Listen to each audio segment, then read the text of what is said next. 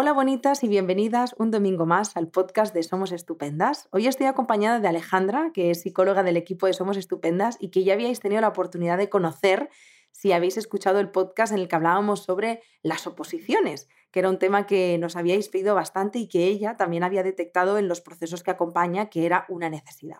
Así que bueno, antes de contaros de qué vamos a hablar hoy, eh, me gustaría que, pues, que Alejandra se, se presente y nos diga hola. Hola Alejandra, ¿cómo estás?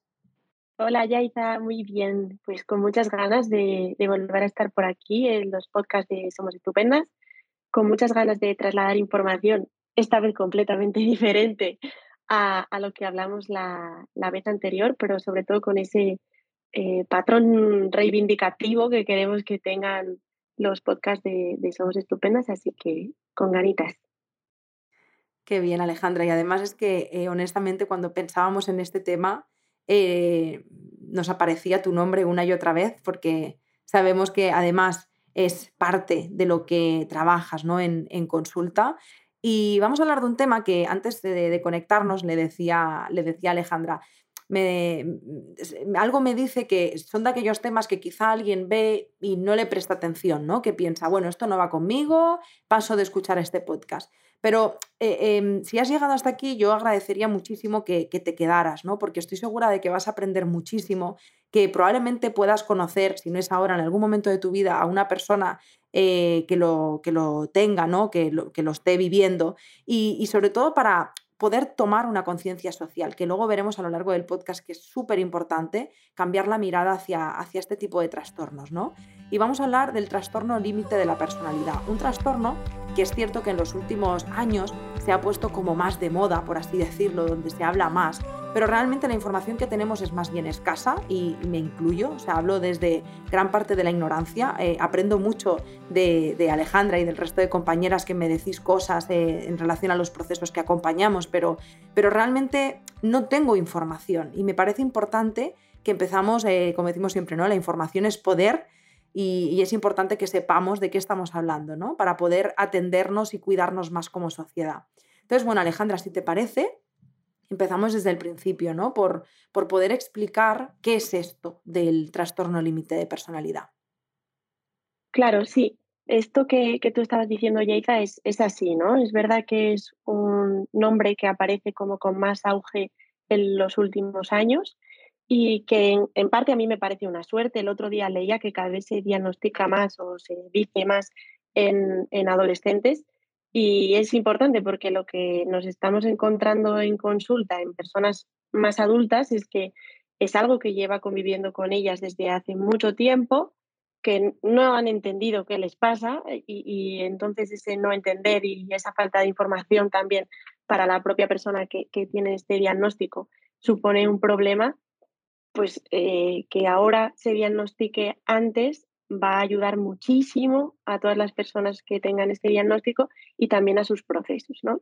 Entonces, tú me preguntabas qué es el trastorno límite de la personalidad y a mí me gustaría primero decir qué entendemos por personalidad, porque claro, al final eh, parece que tiene algo que ver con cómo somos, ¿no? Y, y, que la palabra trastorno es verdad que es un poco fea porque parece que hay algo mal en nuestra personalidad y sin embargo si entendemos que la personalidad, mm, yo he elegido una, mm, una definición de uno de, los autores, pero hay millones de autores que definen personalidad, ¿no? Pero este autor dice que son factores internos, por lo tanto, no son observables a simple vista, y esto me parece importante, si no es desde la conducta, no, no, se, no se observarían, que son más o menos estables, es decir, que permanecen en el tiempo y que hacen que la conducta de una persona tenga relación, tenga que ver con la situación que, en la que está esa persona, pero que es distinta de la conducta que podría hacer otra persona. Es decir, la personalidad es aquello que nos hace únicos y únicas y nos diferencia de las demás personas. Por lo tanto, yo partiría de eso, ¿no? De que el hecho de que en algún momento te den un diagnóstico de trastorno límite de la personalidad no está significando que tu personalidad está mal. ¿No? Sino que ciertas características de tu personalidad son diferentes a las mías y diferentes a las tuyas, ¿no? Entonces sí que me gustaba como empezar un poquito con, esa parte, ¿no? Y si nos mm, centráramos en la definición del trastorno límite de la personalidad, te diría que es muy difícil, es que no se ponen de acuerdo para, para definir esto, ¿no? Pero sí que en común tiene pues que es un patrón de comportamientos, por lo que decíamos antes, generalmente con cierta alteración de manera estable, es decir, esa alteración permanece en el tiempo y que esa alteración está ubicada en un continuo entre una inestabilidad emocional y la búsqueda constante de aceptación y aprobación por el otro, ¿no? Entonces, en ese continuo de inestabilidad y aceptación aparece algo alterado o algo desregulado que hace que podamos decir que hay un trastorno límite de la personalidad. Bueno, pues para no, para que sea difícil explicarlo, creo que está muy bien explicado. Esto, esto entiendo, Alejandra, que es, eh, es algo por lo que me puedo imaginar que debe de faltar mucha investigación y por eso tampoco se sabe muy bien eh, cómo definirlo, ¿verdad? Eso es, es que además, como hablamos de personalidad, incluso desde muchas corrientes de la psiquiatría no se considera un problema de salud mental. Entonces podemos encontrarnos con psiquiatras que mmm, hagan un diagnóstico de trastorno límite de la personalidad y bien, y otros con los que te digan, bueno, es que esta persona es así. Entonces, como es así, pues mm, tampoco podemos hacer mucho más, es el problema suyo. Y eso es una de las dificultades grandes que aparecen para poder hacer este diagnóstico. Nos encontramos con personas que van a urgencias miles de veces con una ansiedad bestial, eh, con ciertas mm, dificultades a nivel de gestión emocional y es como, bueno, chica, mm, ya se te pasará. Es que es, como vives las cosas. Claro, reduciéndolo y visibilizando totalmente el trastorno, que al final es lo que, lo que sería importante ¿no? Eh, tener presente. De hecho, has hablado de diagnóstico y yo quería preguntarte, Alejandra, ¿cómo se puede diagnosticar? O sea, eh, y, entiendo también que, por, por, ejemplo, por lo que has dicho, deben de haber muchísimos diagnósticos fallidos. Entonces, eh, cómo alguien se da cuenta de que, de que tiene TLP, ¿no? trastorno límite de la personalidad, y, cómo eh, podemos comprobar, confirmar de que realmente este diagnóstico no es un diagnóstico fallido. Bueno, yo creo que mm, muchas veces es no normalizar lo que creemos que es normal. Es decir, no tenemos que sentirnos de una determinada manera si realmente mm, creemos que no debemos hacerlo así. O sea, vivir las cosas con una intensidad mm, que somos incapaces de gestionar de otra manera, que realmente mm, generamos vínculos dependientes muy fuertes y si la otra persona no me responde como yo esperaba, lo paso fatal, fatal, fatal. Esa búsqueda continua de, de aprobación, ese querer experimentarlo todo, me debería de poner un poco en alerta. Y no digo en alerta porque sea un problema, que yo quiero dejar como muy, muy, muy claro esto, que el que alguien te diga tienes trastorno límite de la personalidad debería eh, ser una manera de cambiar tu vida a mejor, decir, vale, ahora lo entiendo, ahora sé lo que me está pasando y ahora ya puedo hacer algo con esto, no es que yo sea un, ente así raro que, que mm, mm, está haciendo algo mal en el mundo, ¿no? Entonces, ¿qué es lo que suele pasar? Que, que, bueno, pues que muchas veces no se llega a, consulta para decir algo me está pasando. De hecho, estoy segurísima de que hay muchísimas personas cercanas nuestras que tienen TLP y que no tienen ese diagnóstico porque se puede ocultar fácilmente, a no ser que haya alguna situación vital que realmente se nos vaya de las manos con un ataque de ansiedad muy bestia o con ciertas ideas autolíticas o con una tristeza sostenida muchísimo en el tiempo, que digamos, uy, voy a acercarme por esto.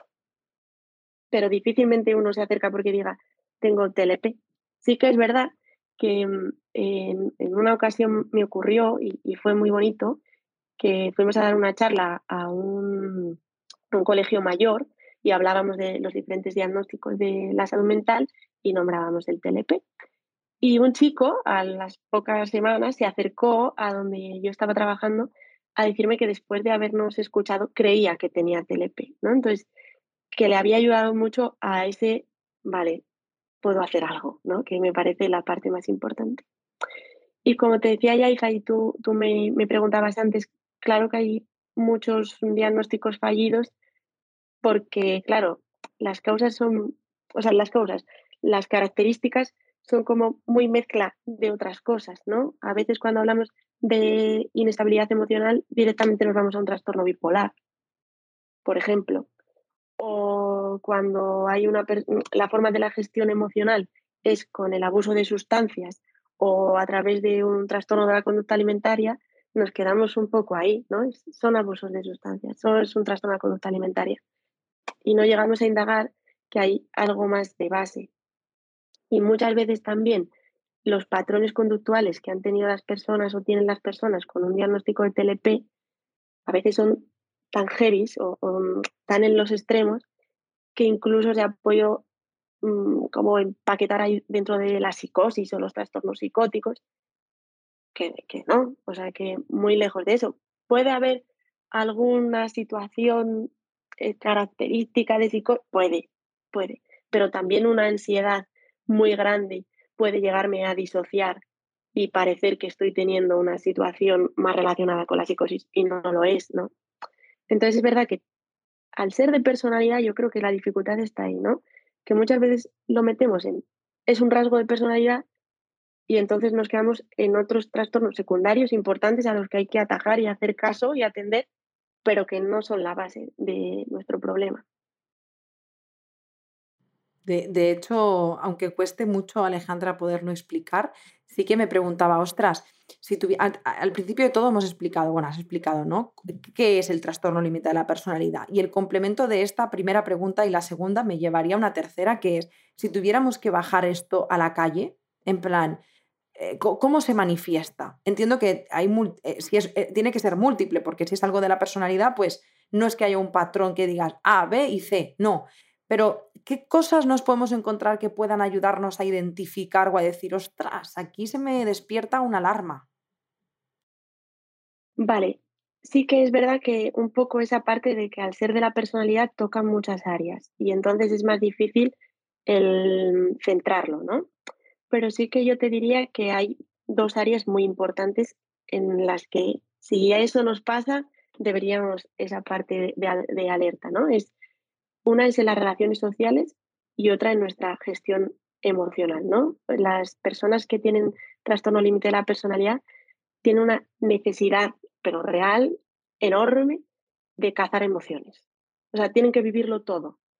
Y cuando digo vivirlo todo, de mm, de verdad, yo me he encontrado con pacientes, con uno especialmente, que se metió en una pelea porque nunca se había peleado o sea, vivirlo todo es vivirlo todo, ¿no? Sin control. No, no existe esa parte del riesgo o de evaluar el riesgo. Directamente es que yo tengo que sentir esta emoción y entonces mmm, voy allá donde sea, como si fuera sin cabeza, a vivir, a vivir, ¿no? Es esa sensación de tengo que vivirlo, tengo que vivirlo todo, tengo que exprimirlo todo al máximo y mmm, al final es una sensación de vivir las emociones como si estuvieran en un volcán en erupción, ¿no? Todo se vive con muchísima, muchísima, muchísima intensidad y no hablamos de una persona altamente sensible. O sea, ya te digo, es una intensidad imposible casi de gestionar en ese momento. Es como, es que me viene la emoción y tengo que hacerlo. Sí, no puedo parar a, evaluar más allá, ¿no? Y luego, esto también de alguna manera pasa con las relaciones, ¿no? Que se vinculan de manera muy, muy intensa eh, si eres, ya no solo las relaciones de pareja, ¿eh? si eres mi amiga, eres muy, muy amiga mía.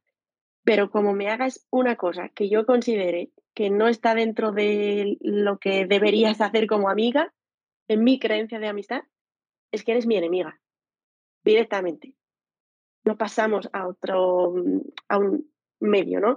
A mí me parece que es como vivir, vivirlo todo un poco desde el blanco-negro no existen los grises en el TLP.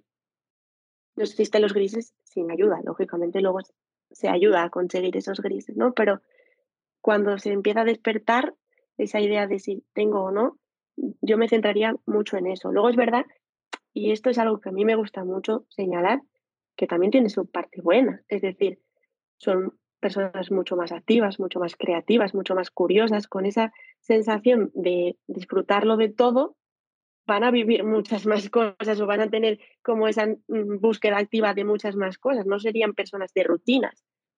¿Qué pasa? Que luego para tomar decisiones un poco a largo plazo no podemos, porque lo que me importa es lo que estoy viviendo ahora y la gratificación inmediata.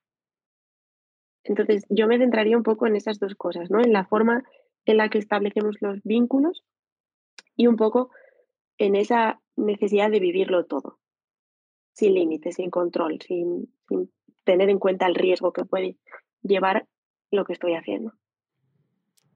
claro, es que de hecho, Alejandra, te estoy escuchando y pienso, esto tiene, esto es peligroso en realidad, o sea, pone en riesgo la vida de la persona, porque entiendo que si es ese vivir la vida mm, para adelante y sin filtros, moviéndome en estos dos extremos, el filtro inexistente hace que, pues, pues que en algún momento pueda peligrar. Claro, y de hecho, em, como lo vivo en estos dos extremos, en el extremo en el que tú me has fallado y yo me siento muy mal porque tú me has fallado, porque al final vamos a recordar que estábamos en una línea entre la inestabilidad y la búsqueda de aceptación. Entonces, en el momento que yo siento que tú me has fallado, mi emoción también es muy intensa, no solo es muy intensa en la parte bonita que podemos decir o en, las emociones más agradables, ¿no? También lo es en las desagradables. Por lo tanto, los intentos autolíticos, incluso los suicidios consumados en personas con trastorno límite de la personalidad, son muy elevados. Por lo tanto, claro que se ponen en peligro. Y, y es por un, no puedo con esta emoción, que no puedo gestionarla. Y, sobre todo, no puedo porque no hay otra. No existe la posibilidad de que haya otra. Mm. Estoy pensando, Alejandra, en cómo, cómo lo viven, em, eh, al menos tú como profesional, lo que te estás encontrando, ¿no? Porque también eh, no, es, no es por hablar en nombre de las personas que sufran el, el trastorno, sino... Em, pero ¿cómo, ¿cómo, sientes tú como profesional que, que se vive em, en sociedad el estigma de tener un trastorno límite de la personalidad, porque eh, al final es un, lo hemos dicho al principio, ¿no? Es un problema sociopolítico, claramente. O sea, no, no se está haciendo nada al respecto, falta formación, falta información, faltan leyes que amparen la salud mental frente a situaciones vulnerables. O, claro, si, si hablamos de intensidad y de vivir la, vida tal y como viene, sin filtros, porque tengo un trastorno, puedo hacer cosas de las que se me imputen, pero a la vez no se está contemplando mi estado de salud mental. O sea, quiero decir, es que esto es complicado más el estigma de cargar con este peso.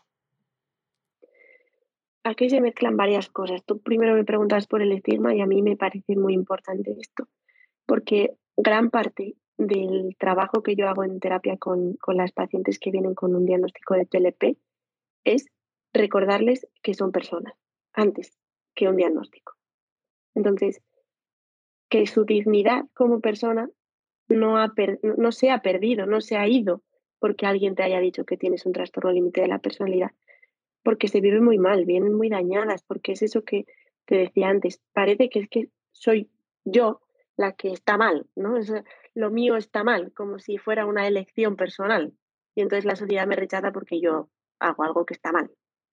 Y yo siempre eh, cuento que mm, cuando yo estaba trabajando con personas en exclusión y con problemas de salud mental grave, una persona llegó y me dijo, hola, me llamo, no, fue, hola, tengo esquizofrenia y me llamo fulanito.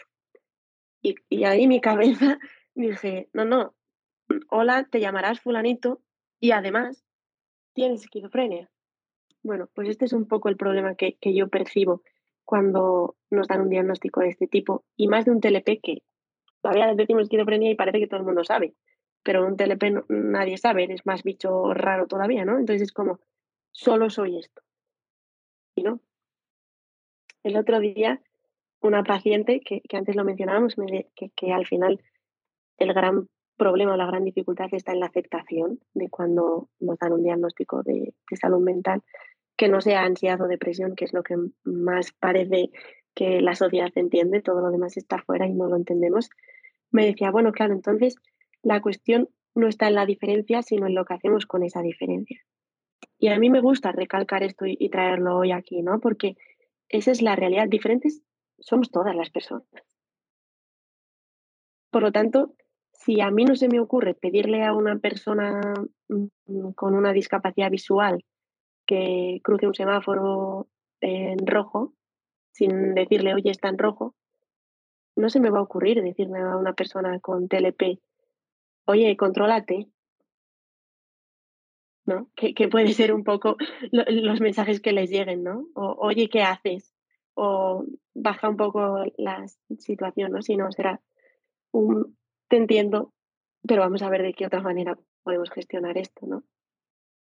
Entonces, sí que creo que, que esa es la parte más complicada y que se vive muy mal porque no se entiende. O sea, realmente creo que es porque eh, nos da miedo a las personas que son diferentes a nosotras. Totalmente. De hecho, Alejandra, esto me conecta mucho con, hace como un par de semanas, con nuestro compañero Cristian, hablábamos de que a él le había llegado por parte de una persona de su entorno que, que le dijo, joder, es que habláis de salud mental, pero es que salud mental es muy amplio. ¿De qué tipo de salud mental? Y pensamos, eh, él cuando nos invitó a esa reflexión pensé, joder, es que es verdad, o sea, y con esto lo quiero, lo, recojo por lo que iba a decir del estigma. La salud mental en estos dos últimos años se ha puesto de moda y es maravilloso, o sea, es tendencia hablar de salud mental. Pero a mí me preocupa mucho que se hable de una salud mental súper válida, quiero decir, esto no hace que una salud mental sea mejor que otra, ni que tengamos que preocuparnos. No se trata de, posicionar eh, de forma jerárquica eh, la, salud mental o las, las, problemáticas, ¿no? Sino de tomar conciencia de que salud mental implica también este tipo de trastornos. Y, y, que no podemos basar solo la salud mental en lo emocional, en que, eh, que, está muy bien en el trauma tal, ya, pero es que hay otro tipo de trastornos totalmente invisibilizados que necesitan visibilidad, que necesitamos como sociedad tomar conciencia y tenerlos presentes, porque es como que todo el mundo se ha puesto la bandera de la salud mental, yo pro de salud mental, pero luego, sin embargo, había una persona con esquizofrenia, con un trastorno límite, eh, trastorno bipolar y múltiples otras eh, trastornos y demás, y es como, ah, no, esto no. ¿No? E, esto no. Bueno, pues salud mental también implica esto. O sea, no podemos abanderarnos de unas cosas sí y de otras cosas no. ¿Y sabes cuál veo yo el peligro, Yaiza? Que el vivirlo así hace que la mayoría de las personas lleguen un poco por eso, ¿no? Es que tengo ansiedad, es que tengo depresión. Vale. ¿Y qué más? Me o sea, me importa muchísimo que tengas ansiedad y que tengas depresión. Algo hay que hacer con ello. Pero ese no es tu problema. Entonces, al final acabamos poniéndonos una máscara que no nos corresponde para que los demás me acepten. Porque es más aceptado tener ansiedad que tener trastorno límite de la personalidad. ¿Por qué? ¿Dónde está el, e, esta jerarquía ¿no? que decíamos de, de los problemas de salud mental? Es que igual es más común de lo que creíamos. Pero las personas tienen que ocultarse para poder seguir con sus trabajos, para poder seguir con sus amigas, para poder seguir con sus relaciones. Y estamos diciendo que sean alguien que no son y que encima te diría que no pueden no ser, quiero decir, que, es que no es una elección personal tener un problema de salud mental grave. Total. Total. Eh, pues Alejandra, me gustaría hablar de los orígenes. A mí es una de las preguntas que más me gusta de los podcasts. Em, creo que ahí se despierta mi vena de estudiante de psicología porque me gustaría saber, y de verdad, eh, en este caso especialmente te pregunto desde la ignorancia absoluta, porque no sé cuál es el origen de un trastorno límite de la personalidad. No sé si hay uno, hay varios, es multifactorial. ¿Qué desata este trastorno? Yo te diría que como todos al final son multifactoriales, pero como falta tanta, tanta, tanta información, pues mm, está costando, ¿no? Yo ayer cuando preparaba el podcast em, veía y leía que ahora, ahora, es que parece de risa porque te lo decía antes, en 1921 ya se habla de este trastorno de personalidad con otro nombre. Y ahora empezamos a mirar si hay alteraciones neurológicas o bioquímicas de las personas que tienen trastorno límite, que es como, de verdad, de verdad ahora, ¿no? Entonces, sí que parece que pueda haber ciertas eh, alteraciones neurológicas y bioquímicas muy sutiles que pueden pasar desapercibidas, pero que están, Y mm, yo que me considero una amante del cerebro, me parece relevante al máximo el poder estudiar siempre que aparezca algo diferente en el estilo de comportamiento y de conducta de las personas, nuestro cerebro, porque al final es de donde parte todo, y ahí es donde sí que no podemos hacer nada, entre comillas, ¿no? Entonces, sí que eh, parece esa parte de que pueda haber algo a nivel neurológico y bioquímico, pero sí hay como tres características que parece que comparten eh, un gran porcentaje de, personas que tienen diagnóstico de TLP. Una, todas tienen que ver con la infancia, algo muy lógico también, porque al final es donde estamos hablando de personalidad, por lo tanto, nuestro inicio de desarrollo de nuestra personalidad está en la infancia. Entonces hablan de que haya habido una separación o una pérdida eh, de las figuras parentales. También hablan de que se habla, vamos, en los estudios que se han hecho con, con las personas con este diagnóstico, que parten de familias desorganizadas y desestructuradas, con una mala relación con la madre y generalmente un padre ausente. Y el dato que para mí mm, es muy bestia es que el 81% de personas adultas con trastorno límite de la personalidad han sufrido algún tipo de abuso en la infancia. Ya puede haber sido un abuso sexual, eh, una violencia física o haber sido observadores de abusos o maltratos eh, hacia alguno de los progenitores, generalmente hacia la madre.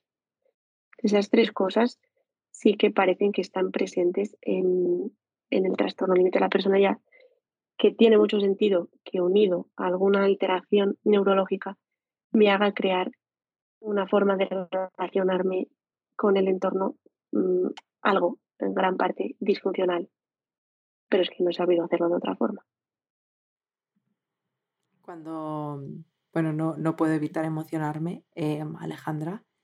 Em, yo hice una formación de hace como dos años, em, cuando yo estaba en mi proceso de terapia, necesitaba como encontrar muchas respuestas como superviviente de así. Yo creo que fue el darme cuenta, ¿no? De, las personas nos pensamos que como son niños no se enteran y esto pasará, pero cuando a nivel personal te pones a trabajar en ello y te das cuenta de lo mucho que interfiere y que afecta en tu vida, yo necesitaba encontrar muchas respuestas, ¿no? Y me acuerdo que hice una formación sobre prevención y, eh, bueno, sobre ASI, y mm, cuando vi la parte de victimización, em, era todo un temario en el que se hablaba, pues obviamente, de eh, cómo se puede desarrollar o qué puede desarrollar el haber sufrido abusos en la infancia.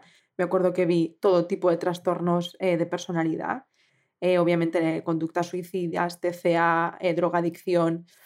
Y mm, bueno, no es el tema, estamos hablando de TLP, pero que me, fascina. Eh, de hecho, estoy muy contenta con esta temporada de podcast porque todos los podcasts, o la gran mayoría, al menos hasta ahora, conectan mucho a la infancia.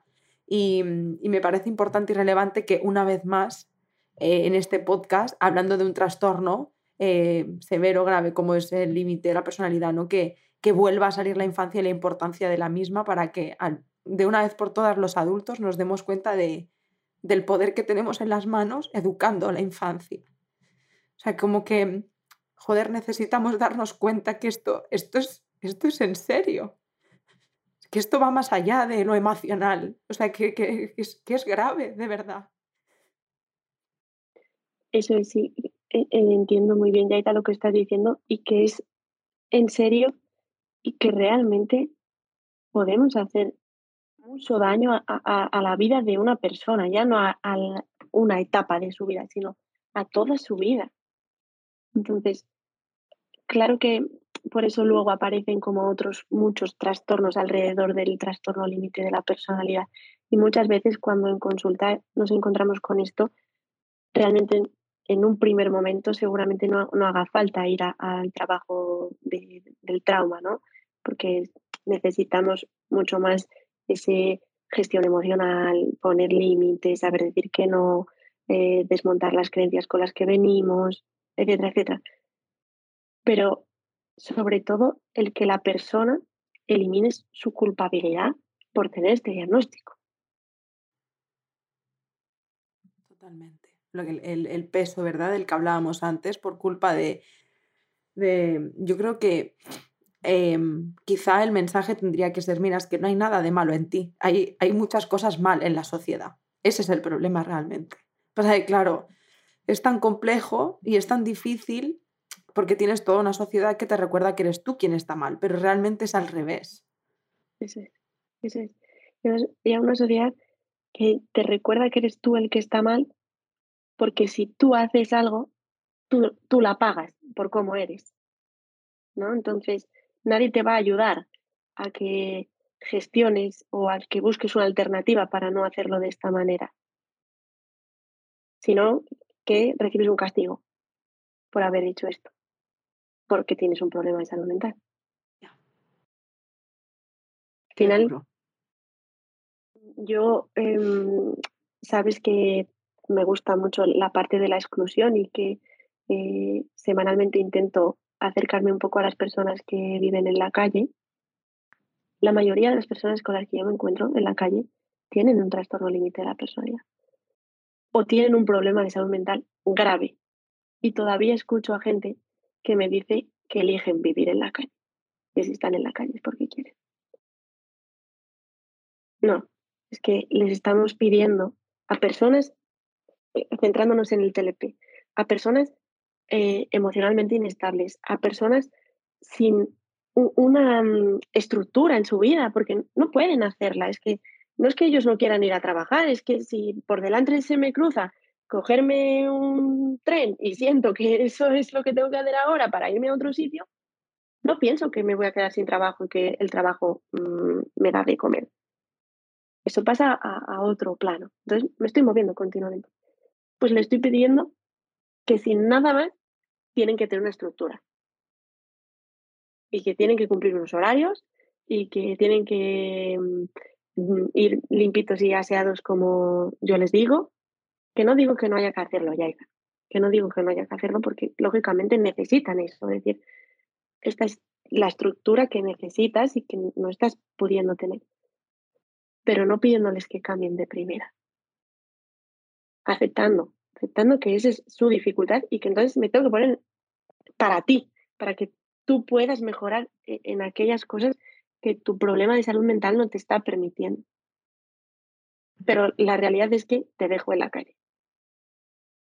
Este mismo miércoles fue, yo estaba eh, paseando por, por las calles de mi ciudad y atendiendo un poco a las personas que vivían en la calle, escuchándolas, que al final todo lo que hacemos es escuchar y estar un ratito.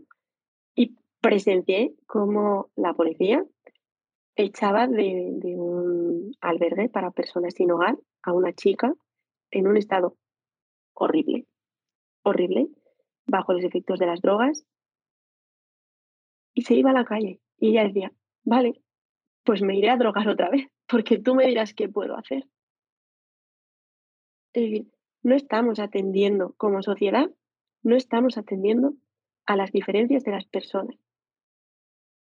Y mi madre siempre, mi madre trabaja en un centro de personas con parálisis cerebral y siempre me, me ha dicho la misma frase. Dice, no es nada más desigual que tratar de la misma manera a personas diferentes. Y como sociedad, eso es lo que hacemos, querer que todos hagamos lo mismo. Necesito apuntarme la frase de tu mamá porque es brutal, Alejandra. O sea, creo que explica muy bien todo esto. Madre mía. Eh, Alejandra, mm, quedan muchas, muchas cosas por hacer a nivel social. Eso em, lo tenemos claro. De hecho, pienso, siempre cuando mm, grabamos podcast como de temas quizá mm, menos frecuentes, por así decirlo, porque en realidad... Están menos de moda. Sí, están menos de moda, por así decirlo, sí. Em, como que algo se despierta en mí, ¿no? De, es como algo como que tengo innato de qué podemos hacer desde Somos Estupendas, ¿no? Ya, ya lo sabes, pero todas las herramientas que se nos puedan ocurrir y que podamos ver, eh, creo que es importante que la podamos poner al servicio de las personas. Sabes que yo confío plenamente en la educación, creo que es súper importante que podamos atender a, las personas que, tienen un trastorno eh, límite de, la personalidad, pero eh, em, el, poder trabajar con la sociedad, con por ejemplo un podcast como este, como decíamos al principio, ¿no? aunque no sientas que va contigo, quédate, porque es importante. O sea, tú también importas y, cuentas eh, em, dentro de, la sociedad. El hecho de que cambiemos esta mirada va a ayudar muchísimo a las personas que, que tienen un trastorno, ¿no? Entonces, bueno, ya como para terminar, Alejandra, puede ser que alguna persona nos esté escuchando y se haya podido sentir identificada, ¿no? O puede ser también que haya visto identificada a una persona de su entorno. Y yo me pregunto si em, sientes como que has detectado algo que se despierta, ¿no? Uy, esto se me despiertan las alarmas.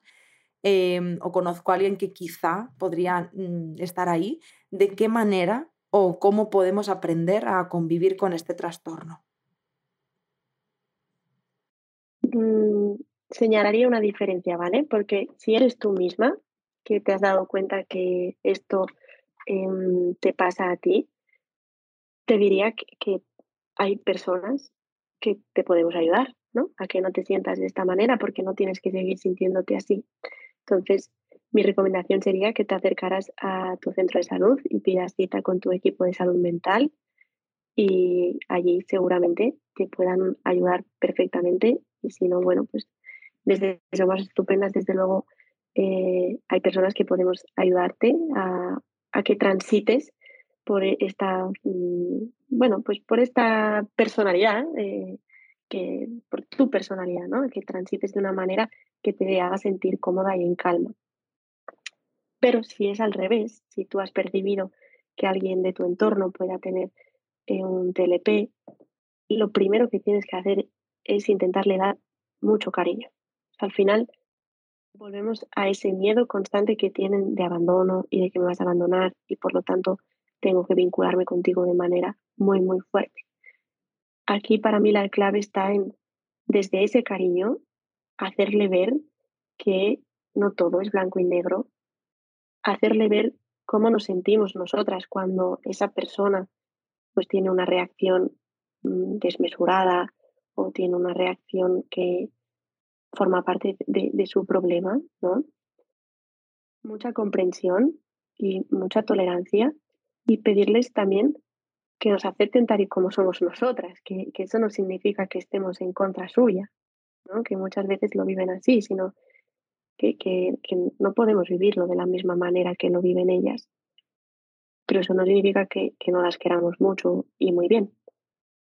Entonces, desde ese cariño, desde luego acompañarles a que puedan mm, pedir ayuda, mm, puedan buscar un lugar en el que sentirse bien.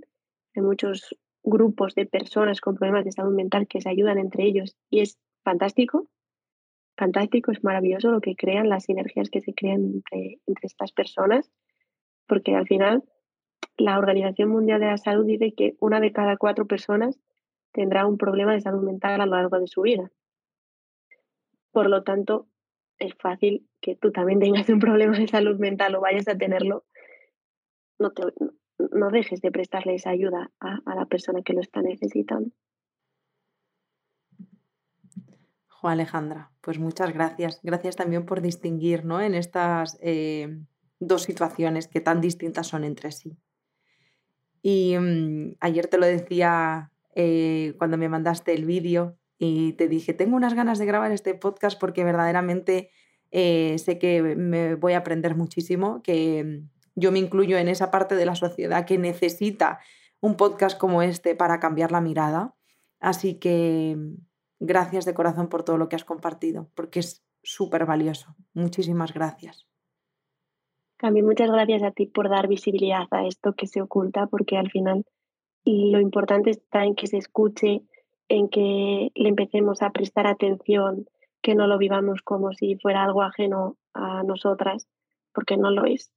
Y ese vivirlo desde la lejanía hace que muchas personas lo pasen mal y sufran. Entonces, bueno, al final eh, pequeños cambios pueden hacer cosas muy grandes, ¿no? Pues que simplemente cambiemos el foco de la mirada, eliminemos todos los miedos y los prejuicios que tenemos hacia las personas con un trastorno límite de la personalidad y estemos ahí, ya puede transformar mucho, mucho su vida, ¿no? Entonces, infinitas gracias también por darle voz, desde mi voz, darle voz a las personas que yo acompaño que, que tienen trastorno límite de la personalidad y que, que, también merecen que se les escuche y se les respete como parte de la sociedad.